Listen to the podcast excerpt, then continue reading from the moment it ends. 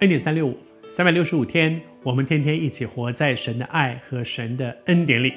这两天我们分享有一批非常有福气的小驴驹子，这个小驴驹被拣选。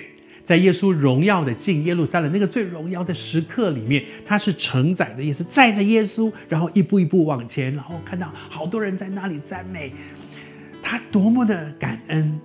可是你知道，当神要用，神要用一个人，神要用这批小驴子的时候，所有在圣经里面被神所使用的人都有一个共同的记号，那个记号就是顺服。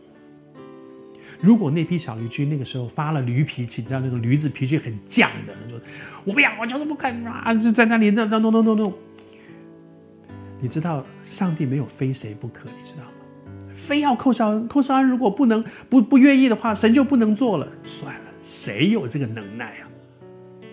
如果我一直在那里跟神闹闹闹闹闹到最后是什么？就是换人嘛，哪有非谁不可呢？这批小驴驹的顺服，他就去了，被牵了，他就去了，而且每一个人都是这样。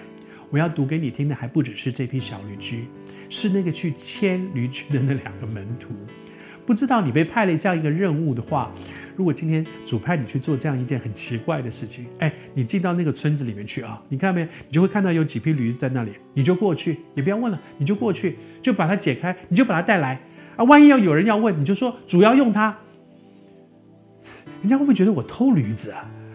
那个人会不会打我啊？会觉得我是不是莫名其妙的做了一些事情？我猜那两个门徒心里面也会有很多小剧场，在那里嘀嘀咕咕说：怎么有这种事？怎么叫我们去做这样的事情？万一被打怎么办？万一被别人觉得是我们，我们是是小偷怎么办？万一……可是圣经上记载了这段话，我读给你听。门徒这两个门徒就照耶稣所吩咐的去行，就照耶稣所吩咐的去行，这就叫做顺服。虽然他们不懂为什么那个人会愿意他把驴子牵过来，为什么我我们我们说主要用他，人家就会答应？他里面一定也有很多东西是真的会这样吗？会吗？可是顺服真的就蒙福，在圣经里面充满这样的人。神跟亚伯拉罕说：“离开本地本族本家，去哪里不知道，哪有这样子的这样子的一个要求的？”但是他就起来，他就去了。在玛利亚的先生约瑟，他神跟他说：“你去把你的这个这个这个未婚妻娶过来。”约瑟醒来，就去把她娶来。接下来说，来那个那个房这个这个这个，你你在这里的希律要杀你们，赶快连夜就到埃及去。他起来就到埃及去，然后说好了，时候到了，现在可以回去就回去。然后他心里害怕，说来你到拿撒勒去，他就到拿撒勒去。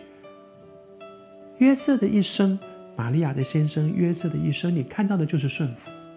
他总共就做了几个梦，每个梦都奇奇怪怪。可是每个梦做完了，他都顺服，所以他很蒙福。你也愿意神更多更大的使用你吗？请你记得，上帝用的人都有一个共同的记号，这个记号就是顺服。